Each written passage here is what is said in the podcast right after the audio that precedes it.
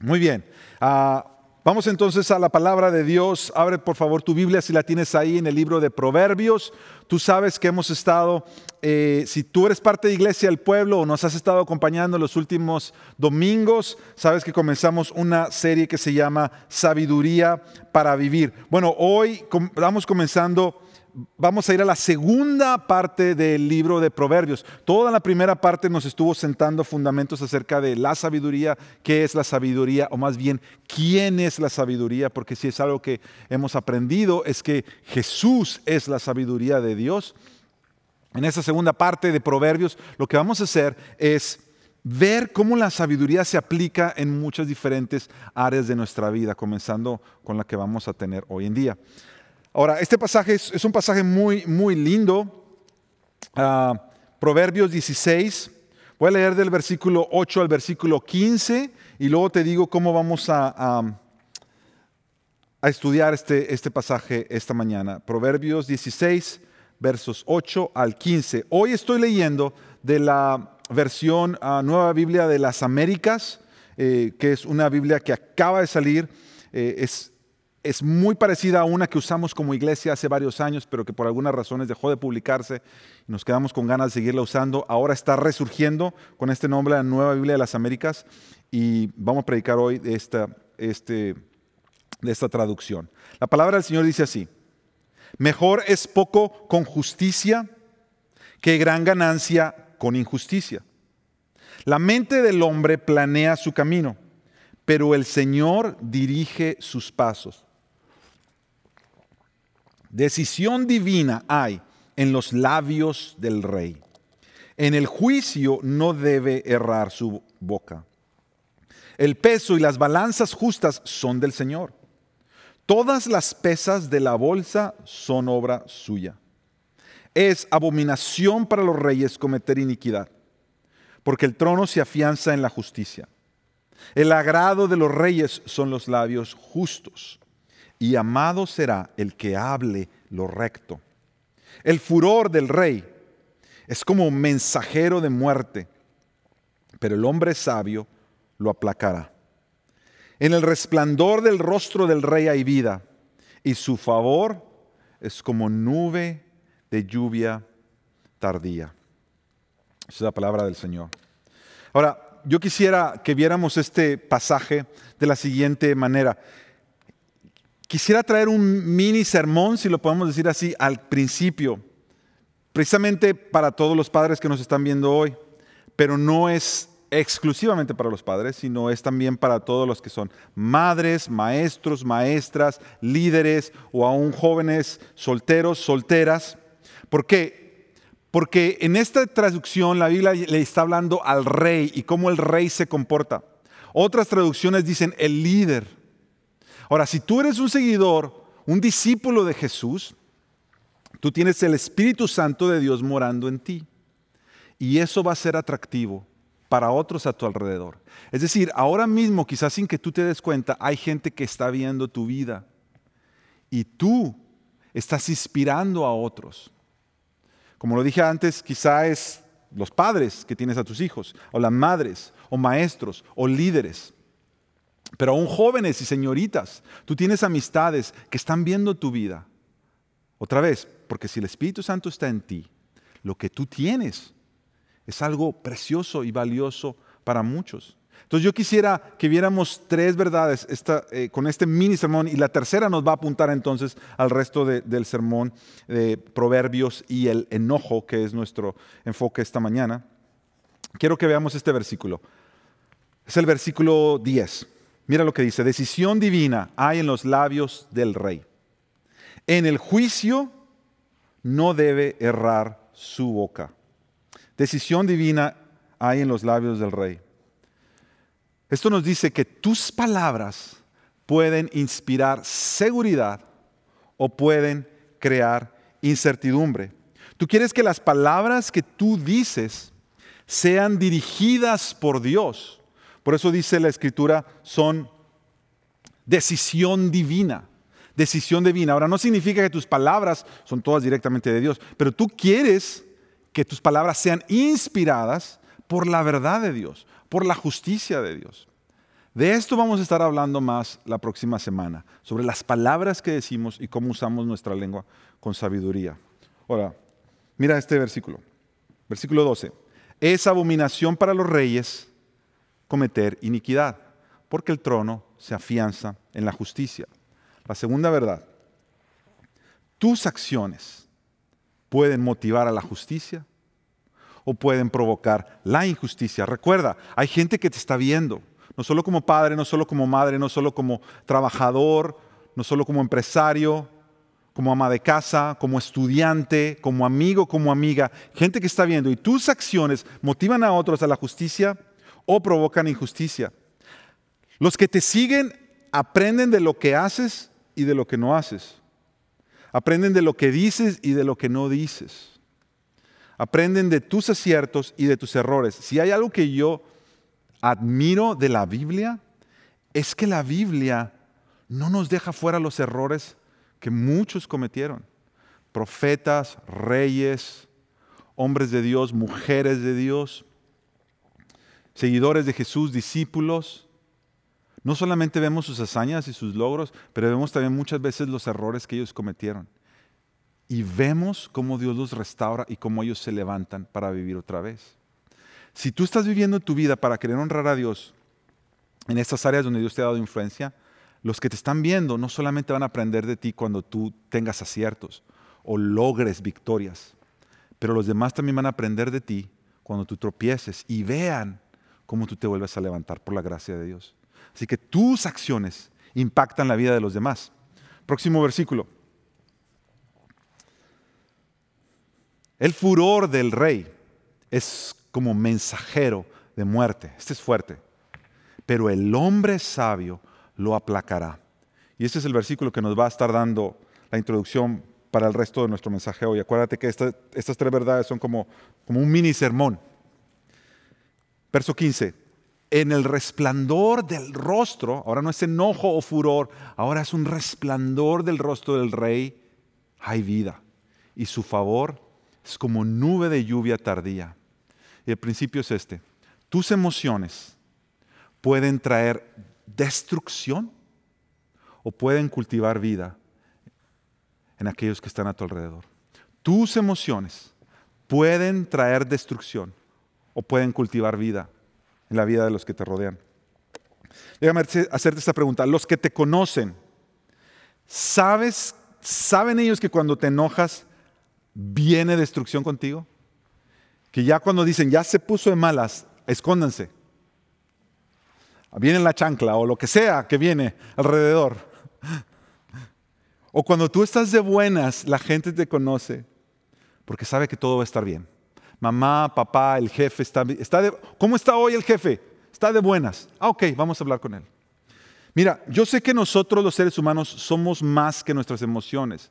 Nuestras emociones son solo parte de quienes somos, de nuestra identidad. Pero déjame hacerte esta pregunta. Si la gente te describiera en base solo a tus emociones, ¿cómo te describiría? ¿Cómo te describiría? Las emociones son muy importantes. Y la emoción de la cual vamos a estudiar hoy en los próximos minutos es crucial. Y este es el enojo. El versículo que acabamos de leer decía el furor del rey. Es como mensajero de muerte. Mira cómo lo dicen otras versiones. Ese mismo versículo, la nueva versión internacional dice, la ira del rey es un presagio de muerte. Ya viene la muerte, ya viene la destrucción por la ira del rey. La Reina Valera 60 lo traduce así, la ira del rey es un mensajero de muerte. Y la nueva traducción viviente dice que el enojo del rey es como una amenaza de muerte. Mira, iglesia, el enojo es una emoción tan y tan fuerte y tan delicada que tú no puedes pasar tu vida simplemente negándola o haciéndola a un lado. Si tú eres una persona que se enoja fácilmente, y más que eso, que se enoja por las cosas incorrectas, tú no puedes simplemente pretender que eso es parte de tu personalidad o que así eres. Y que si la gente va a quererte, te va a querer tal como eres y que se aguanten los demás. El enojo es tan crucial que como lo estamos comenzando a ver, puede traer destrucción sobre la vida de los que te rodean, sobre todo aquellos que están más cercanos a ti, la gente que tú amas. Y es lo que vamos a estudiar hoy. Y lo vamos a estudiar entonces en tres, tres partes. La primera es, vamos a definir el enojo. Vamos a comenzar definiendo el enojo. Para esto quiero que veamos dos versículos. Vamos a tener muchos versículos hoy, así que voy a tratar de ir un poquito rápido. Y si quieres tomar notas o si quieres después repasar el, el mensaje una vez más.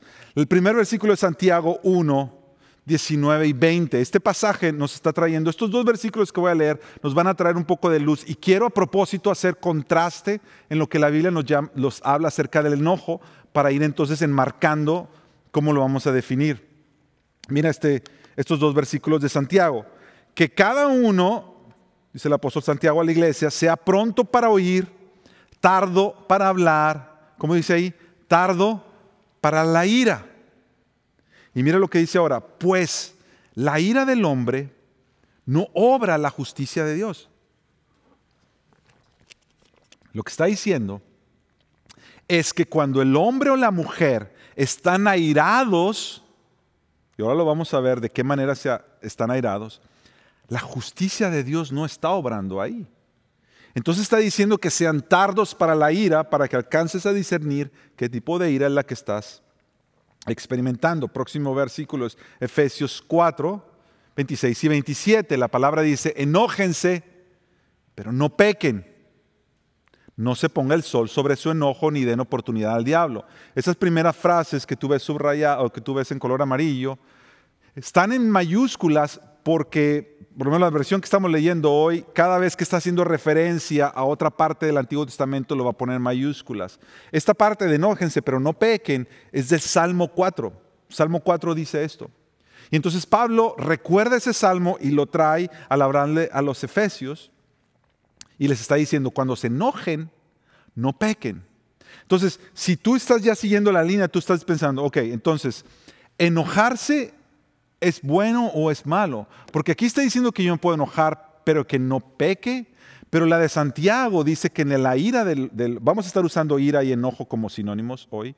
Ah, quizás se pudieran hacer algunos distintivos, pero hoy para poder abordar el tema los vamos a usar como sinónimos. La ira del hombre no obra la justicia de Dios. Entonces tú estás diciendo, bueno, entonces el enojo es bueno o el enojo es malo. Al estar leyendo diferentes partes acerca del enojo y la ira en la escritura, llegué a una definición. Y esta es la definición a la, que, la cual arribé. El enojo es un sentimiento o una emoción muy intensa de enfado o de indignación contra alguien o contra algo, que es muy interesante, ante una ofensa cometida y ante una injusticia percibida. ¿Qué significa eso? Que, el enojo que tú sientes es la emoción que sale de adentro de ti, de, de enfado, de coraje, de indignación contra alguien o contra algo. Porque tú percibes que ese alguien o ese algo te está haciendo un mal, te está trayendo una ofensa, y desde tu punto de vista se está cometiendo una injusticia. Ahora, para mí se me hace muy interesante ver que nuestro enojo no solamente es contra alguien, siempre debería ser contra alguien, pero a veces es contra algo. Si tú vas caminando y chocas con la silla, te enojas con la silla. O sea, la silla no tiene alma, la silla no tiene corazón y, y avientas la silla porque en ese momento la silla se interpuso en tu camino. Pero la silla no tiene nada que ver, fue un error que tú cometiste y te estás enojando contra algo. Que eso eh, a mí se me hace súper interesante, cómo los seres humanos reaccionamos de esa manera. Ahora, para que pueda haber un enojo, para que pueda haber ira, siempre se presentan esos tres factores. Número uno, el ofensor, el ofendido y la naturaleza de la ofensa. Piensa la última vez que tú te enojaste con alguien. La última vez que tú te enojaste con alguien, tuvo que haber un alguien, un ofensor. Tiene que haber un ofendido, que en este caso eres tú. Y tuvo que haber algo que te hiciera a ti sentirte ofendido o ofendida contra la persona que te estaba ofendiendo. Por eso te enojaste. Y esa es la parte clave. la naturaleza de la ofensa, la naturaleza de la injusticia es lo que va a determinar qué tipo de enojo es tu enojo. Porque así como estábamos leyendo estos dos versículos que nos están marcando estos dos diferentes como contrastes, te puedes enojar pero no peques. Pero en el enojo no está la justicia de Dios. Y tú, tú dices, pero entonces ¿cuál? Ahí nos vamos dando cuenta que hay enojos que son santos, que son justos, que son enojos buenos. A la misma manera hay enojos malos o enojos pecaminosos o enojos carnales.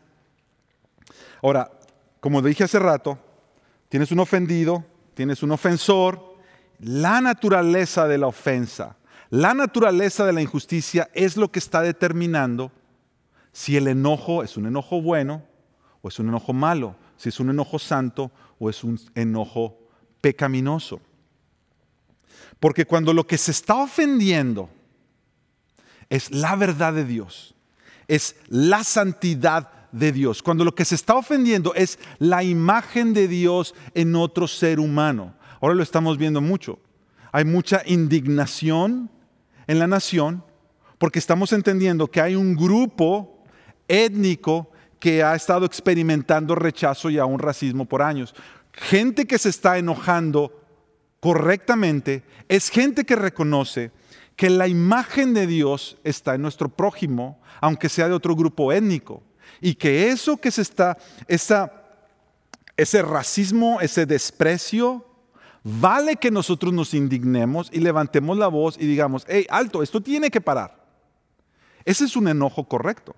Ahora, ese enojo, y lo vamos a ver ahora, te va a llevar a hacer las cosas correctas. Nosotros obviamente estamos en contra de todos los uh, asaltos y, y, gente que ha estado dañando propiedades, eso es otra cosa.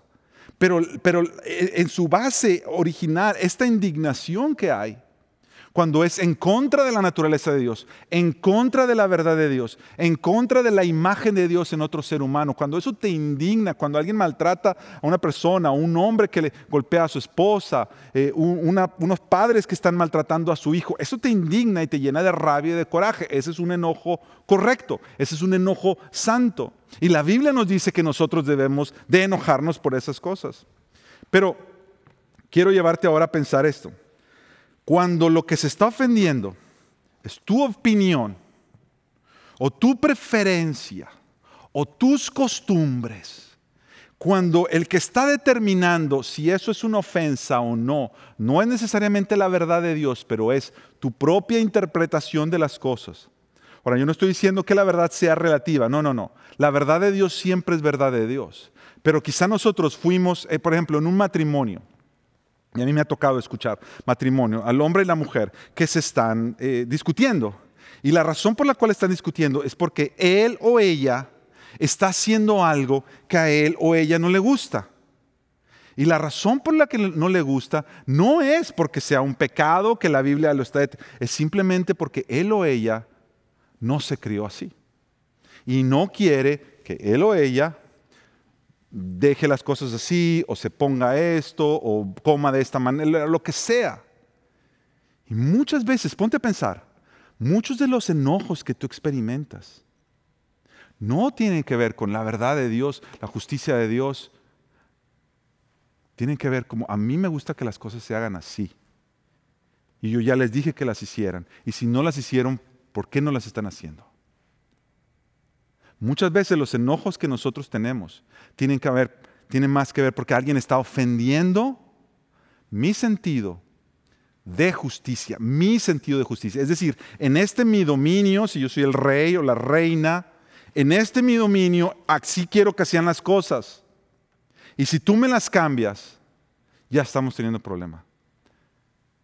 Todo enojo que viene de ponerte a ti como lo máximo en el mundo? ¿Tú, yo, por encima de todos los demás y aún por encima de lo que Dios dice? Siempre va a ser un enojo pecaminoso, siempre va a ser un enojo incorrecto, siempre va a ser un enojo carnal. Eh, el doctor Louis Priolo es un, es un hermano eh, creyente, psicólogo, que escribió un libro acerca del enojo en los niños y se llama El corazón, este libro se llama El corazón de la ira, The Heart of Anger. Y, él, está escribiéndole a los padres de cómo lidiar con el enojo en, los niños. Y él describe esto que estamos diciendo de esta manera. Dice, si tu enojo se debe a tu reconocimiento de un Dios santo y que un Dios santo ha sido ofendido por el comportamiento de otra persona, ese enojo es justo o es santo, como le estamos llamando nosotros. En otras palabras, si estamos enojados porque la voluntad de Dios, revelada de Dios, ha sido violada, lo que Dios quiere que nosotros hagamos, sus mandamientos, los están siendo violados, esa indignación, esa ira es justa. Por otro lado, si tu enojo es el resultado de satisfacer tus deseos personales, ese enojo generalmente es pecaminoso. En otras palabras, si estamos enojados porque alguien, quizás sin pecar, nos impidió tener lo que realmente queríamos, nuestra ira es pecaminosa. Y yo quisiera decir, y yo quisiera animarte a que tuvieras a tu corazón y aún a desafiarte que la mayoría de las veces que nosotros nos enojamos tiene que ver con esto. Ahora sigamos adelante para seguir identificando el enojo en nuestra vida. Pero quiero que vayamos a un pasaje que es muy clave y conocido de todos, pero es un pasaje que nos da tanta luz en cuanto al enojo y las consecuencias que éste llega a traer. Mira Génesis capítulo 4, Comienza en el versículo 3 diciendo, Caín trajo al Señor una ofrenda del fruto de la tierra. Estamos leyendo Caín y Abel, que eran hijos de Adán y Eva, en Génesis capítulo 4. Verso 4. También Abel, por su parte, trajo de los primogénitos de sus ovejas y de la grasa de los mismos. Es decir, versículo 3 dice que, que Caín trajo una ofrenda, un fruto de su ofrenda. Abel dice que le trajo al Señor lo primero y lo mejor, lo más gordito, dice de la grasa de los mismos. ¿Sí? lo gordito a veces es bueno, entonces aquí dice. Ah, trajo de los primogénitos sus ovejas y de la grasa de los mismos. Le trajo a Dios lo más sano, lo más rico. Y mira lo que dice el verso 4. El Señor miró con agrado a Abel y su ofrenda pero no miró con agrado a Caín y su ofrenda. Atención, mira que no dice que el Señor miró la ofrenda y la persona. Él dice que vio a la persona y luego la ofrenda. Porque la ofrenda en realidad era una expresión de la persona. El Señor primero ve a Abel y a su ofrenda y luego mira a Caín y a su ofrenda y dice que no miró con agrado a Caín y su ofrenda. Ahora mira lo que sucede. Caín se enojó Dice, mucho. Se enojó mucho. Porque Dios miró y recibió la ofrenda de su hermano y la de él no la miró con agrado. Y su semblante se demudó. Es decir, cuando una persona está enojada se le nota fácilmente. Yo he visto cuando gente está ahí y le pregunta a alguien a otro, ¿estás enojado? No, no, no. Tiene la cara ahí que no puede con ella, pero dice que no. ¿Estás enojada? No, no, no. ¿Qué tienes? Nada muchas veces nuestro rostro está expresando el enojo que hay en nosotros. Entonces el Señor le dijo a Caín, mira lo que le dice el Señor, ¿por qué estás enojado? ¿Y por qué se ha demudado tu semblante? Dice, si haces bien, ¿no serás aceptado? Pero si no haces bien, el pecado yace a la puerta y te codicia, pero tú debes dominarlo. Lo que yo le está diciendo es, tú estás enojado por algo que tú mismo hiciste.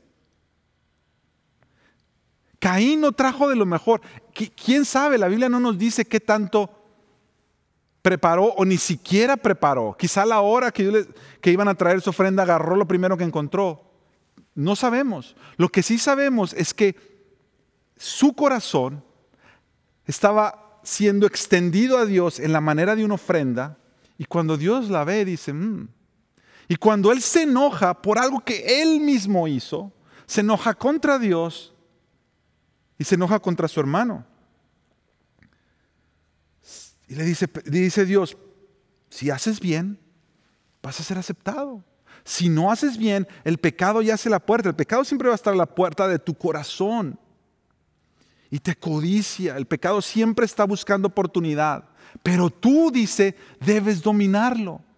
Y esta es la parte donde yo no entiendo cómo hay gente que puede decir, no es que el enojo es más grande que yo. No lo puedo dominar, no lo puedo controlar. ¿Sabes por qué? Porque lo has alimentado tanto y tanto y tanto que ya has perdido las riendas sobre ti mismo, sobre ti misma.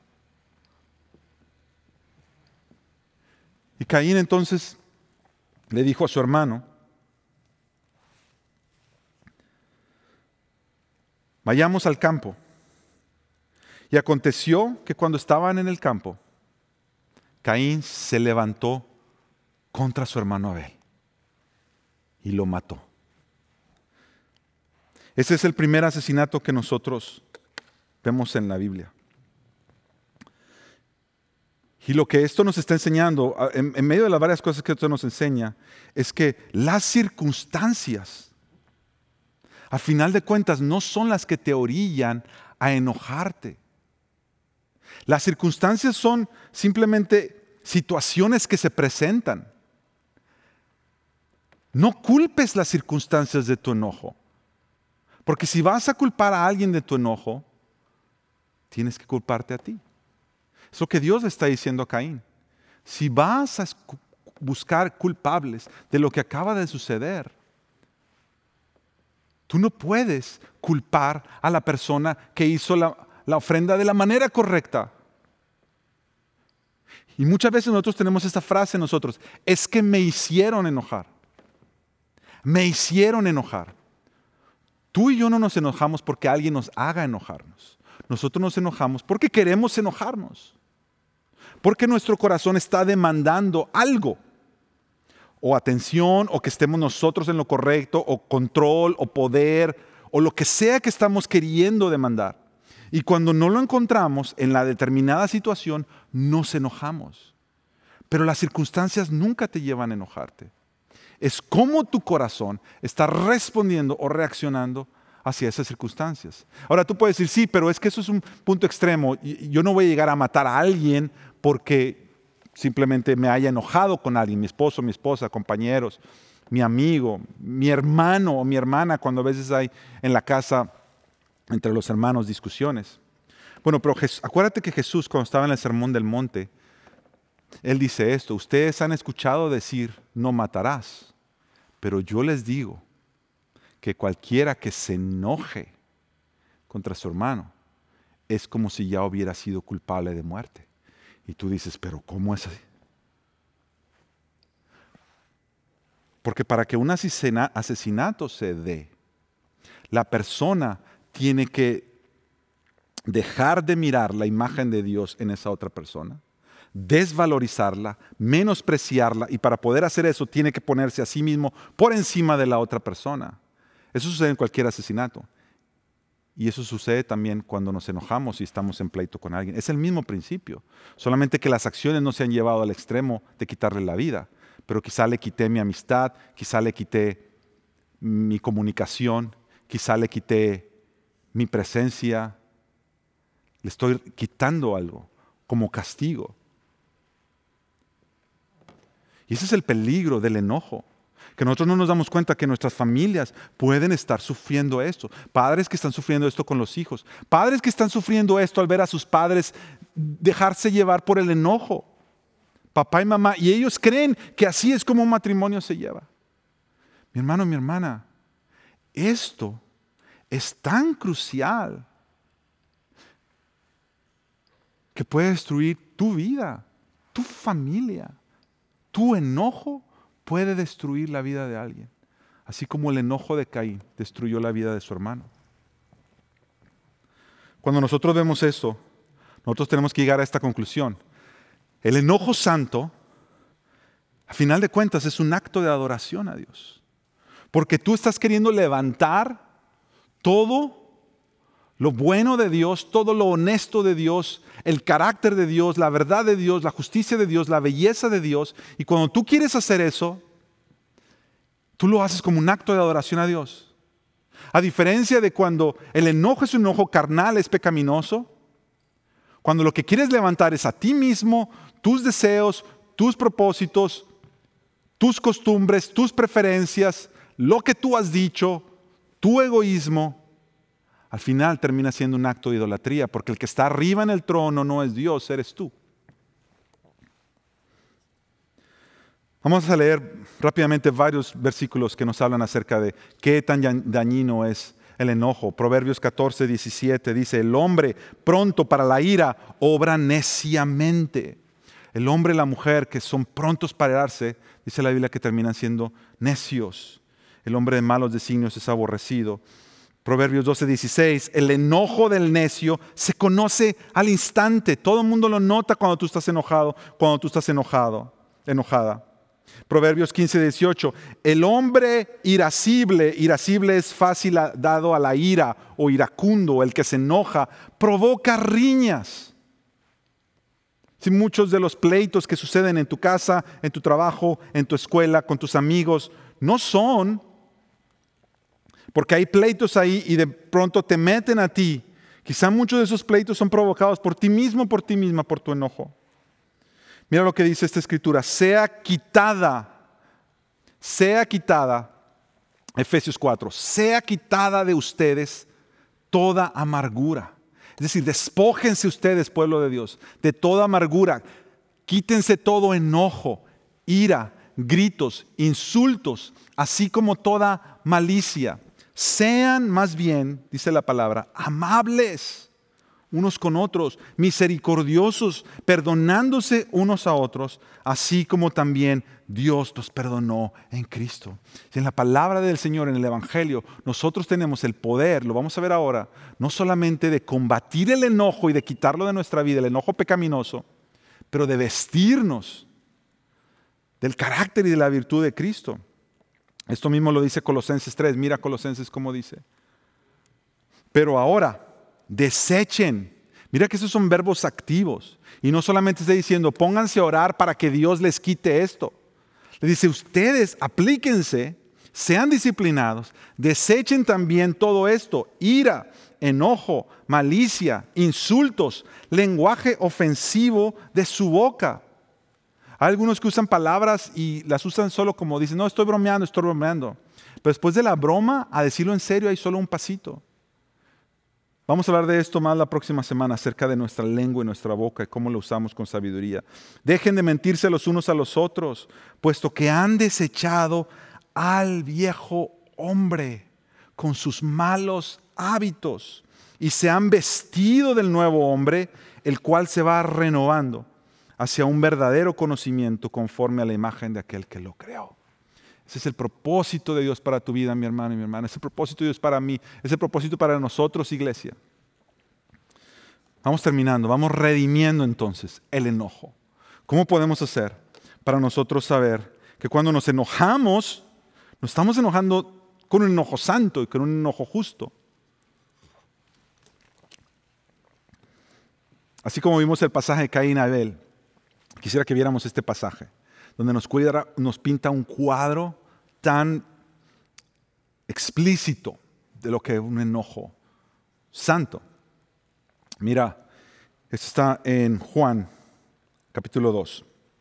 Es Jesús afuera del templo. Dice la Biblia que la Pascua de los judíos estaba cerca y Jesús subió a Jerusalén. En el templo Jesús encontró a los que vendían, gente que estaba ahí vendiendo, haciendo mercado, que no tenía nada de malo, no había una ley que impidiera eso, pero cuando te das cuenta de lo que estaban vendiendo, bueyes, ovejas, palomas, todo esto era parte de los sacrificios que hacía el pueblo. Y podía tener sentido porque muchos de los peregrinos que venían a adorar en este tiempo de la Pascua venían de regiones lejanas y decían, en vez de traer un buey desde mi casa con toda mi familia viajando, mejor compro uno fuera del templo. Y Dios nunca va a estar en contra de lo práctico. Yo estoy seguro que había más que eso, porque no solamente había bueyes, ovejas, había palomas. Y esto es interesante notar, porque las palomas era la ofrenda que traían los pobres, los que no tenían dinero para presentar una ovejita o un buey. Los que no tenían dinero, los que eran pobres, traían palomitas como una ofrenda delante del Señor. Y el Señor las recibía todas, igual, Él no hacía excepción. Pero mira lo que dice la Escritura. Encontró a los que vendían bueyes, ovejas y palomas, y a los que cambiaban el dinero de las otras regiones, ahí sentados. Verso 15, y haciendo un látigo de cuerdas. Jesús prepara un látigo. Jesús tuvo tiempo de hacer lo que estaba, de lo que va a hacer ahora. Dentro de su corazón había algo que lo estaba llevando a agarrar un látigo y echa a todos fuera del templo, con las ovejas y los bueyes, y desparramó las monedas de los que cambiaban el dinero y volcó las mesas. Y mira el verso 16, a los que vendían palomas. A los que vendían palomas. Yo no sé qué escena está viendo Jesús ahí, pero aquella gente que está vendiendo palomas, que yo no sé si estaban inflando el precio de estas ofrendas que los pobres feligreses con devoción estaban viniendo al templo para ofrecerla a Dios. Y aquí había un grupo que se estaba aprovechando de, la fe y la devoción de esta gente pobre. Jesús los ve y dice que a los que venden palomas les dice, quiten esto de aquí, no hagan de la casa de mi padre una casa de comercio. Y dice la escritura en el versículo 17 que sus discípulos se acordaron de un salmo, se acordaron de la letra de un salmo, de lo que estaba escrito, el celo por tu casa me consumirá. Y el celo es básicamente lo que comienza en el corazón del ser humano que después se manifiesta en este enojo o en esta indignación o en esta ira. Celo es cuánto tú valoras aquello que se está ofendiendo. Es decir, hay algunos y algunas que su celo por sí mismos es tan grande que por eso se encienden rapidito cuando alguien les hace algo. En este caso, Jesús, el celo de él era por Dios, por su palabra, por su verdad, por su santidad, que cuando cuando él ve lo que está pasando enfrente de la casa de Dios, su celo arde y él siente que esto lo consume, prepara el látigo y echa a correr a todos estos que están haciendo comercio con la fe de los pobres. Y una vez más, lo que vemos aquí es que la naturaleza de la ofensa es lo que hace toda la diferencia. Jesús lo que le está provocando este celo es que la santidad de Dios está siendo ofendida. A Jesús le importa más no ofender a Dios y su santidad que ofender a alguna gente que dijera, ¿y ahora Jesús qué le pasó? ¿Que no era este el que andaba predicando amor? ¿Que no era este el que estaba sanando enfermos y ahora nos está corriendo? Seguro que de ahí salieron varios ofendidos, pero escucha esto, vale más ofender a aquellos que no están queriendo honrar la santidad de Dios. Y, exaltar la belleza y el carácter de Dios, que por querer quedar bien con ellos, a quien terminamos es ofendiendo a Dios. Ahora, al ver esto, yo entiendo una cosa que nuestro corazón lo que, lo que muchas veces trata de hacer es decir, bueno, que Señor me quite este enojo. Pero espérate tantito, es que ese no es el punto. Acuérdate que comenzamos hablando que, hay enojo bueno y hay enojo malo, hay enojo santo y enojo pecaminoso. Muchas veces nuestra oración se vuelve, Señor, quítame este enojo, quítame este enojo. Mi hermano, mi hermana, la palabra dice que nosotros a veces no recibimos porque pedimos mal. Tu oración no debe ser quítame el enojo, porque el enojo puede ser bueno, puede ser malo. El celo es bueno o es malo. Tú no quieres que Dios te quite algo que Él mismo te ha dado. Dios te ha dado un sentido de justicia que viene de Él. Tu oración debe ser, Señor, que a mí me enoje lo que a ti te enoja. Y que lo que le enoja a mi carne, Señor, yo lo pueda sacar de mí. Yo quiero redirigir todo mi enojo. De hecho, la Biblia vemos esto vez tras vez. ¿Te recuerdas el apóstol Pablo? El apóstol Pablo era un hombre muy impetuoso, con mucho celo, que eso lo llevaba a perseguir la misma iglesia de Jesucristo. Hasta que un día Jesucristo se le aparece, él tiene un encuentro con Jesús y Jesús transforma. Y Jesús no le quita su enojo, lo que hace Jesús es redirigirlo. Este celo que Pablo tenía por la ley y los mandamientos y la religión, ahora se vuelve un celo santo por Dios y su gloria y la belleza de Jesucristo. Y eso es lo que Dios quiere hacer en cada uno de nosotros. Mira, terminemos leyendo el salmo de donde sale esto que los, versículos, los discípulos se recuerdan. El Salmo 69, de aquí es donde sale esto que ellos dijeron, cuando ven a Jesús así, les recordó, el celo por tu casa me consumirá. El Salmo dice esto, porque el celo por tu casa me ha consumido. Y no termina ahí. Sigue diciendo, y los insultos de los que te injurian han caído sobre mí. Y mira, hermano, iglesia, para terminar, Pablo va a agarrar la segunda parte del versículo. Y Pablo la va a usar cuando le está escribiendo a los romanos. Y les va a decir esto, cuando les está hablando de cómo Cristo nos llama a vivir vidas en comunidad los unos a nosotros en Romanos 15, les dice, ni aún Cristo se agradó a él mismo. Ni aún Cristo se agradó a él mismo, porque esa es la base de donde sale el celo. Tu celo de Dios no es agradarte a ti mismo, es agradarlo a Él. Y si tú tienes un celo para Dios, tu enojo va a ser un enojo para Dios. Ni aún Cristo se agradó a él mismo, antes bien, como está escrito, los insultos de los que te injuriaban cayeron sobre mí. Y lo que hace el apóstol Pablo es tomar la segunda parte del versículo y decir, Jesús estaba, tenía tanto celo por Dios, su santidad, su justicia, que los insultos de todos los que eran los verdaderos injustos cayeron sobre él. Jesús tuvo tanto celo por la gloria de Dios que de verdad terminó siendo consumido por ella en la cruz del Calvario. Yo quiero terminar con esto. ¿Tú te das cuenta de que, de que la gracia de Dios siempre está conectada con la ira de Dios? Es decir, nosotros no podemos hablar de gracia y no podemos decir que somos una iglesia de gracia. Tú no puedes decir que eres un, un hombre o una mujer que ama la gracia de Dios si tú no consideras la ira de Dios. Porque no puede haber gracia si no hay ira primero. Para que se extienda la gracia, primero debe haber un ofensor a quien la gracia se le extienda.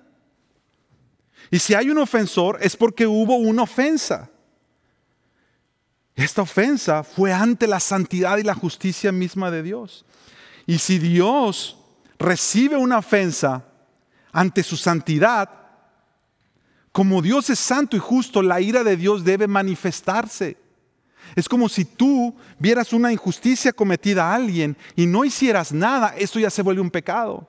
Dios no podía ver las injusticias y no hacer nada. Su santidad se manifestó en ira.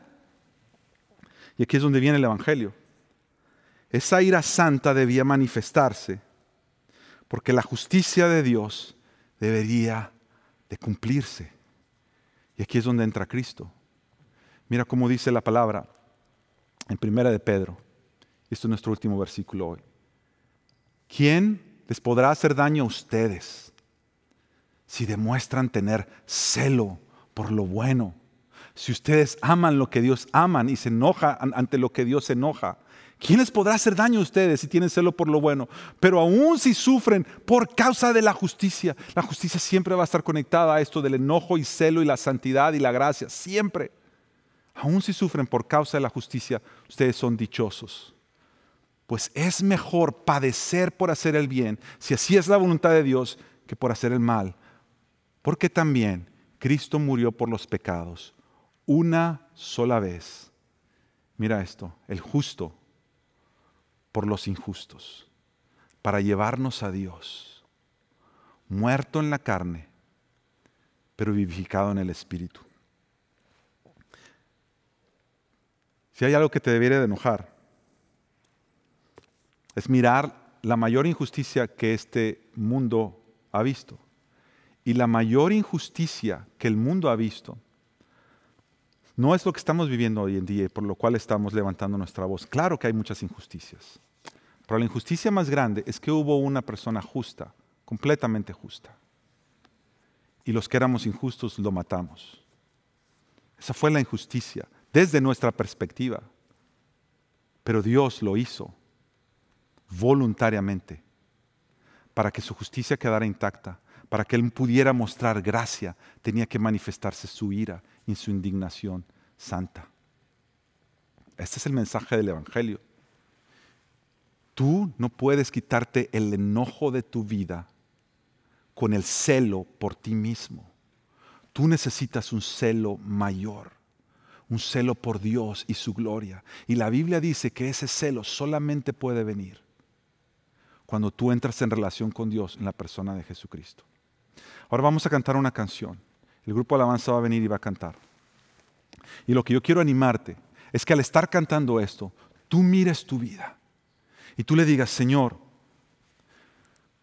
que Jesucristo, que fue el, el justo, se quiso dar por mí, el injusto, y el celo por la gloria de Dios lo consumió para que hoy, no que me quites mi enojo, pero que mi enojo ahora sea un enojo dirigido por ti. Un celo santo por ti, por tu gloria, por tu verdad, por tu presencia. Respondamos al Señor juntos.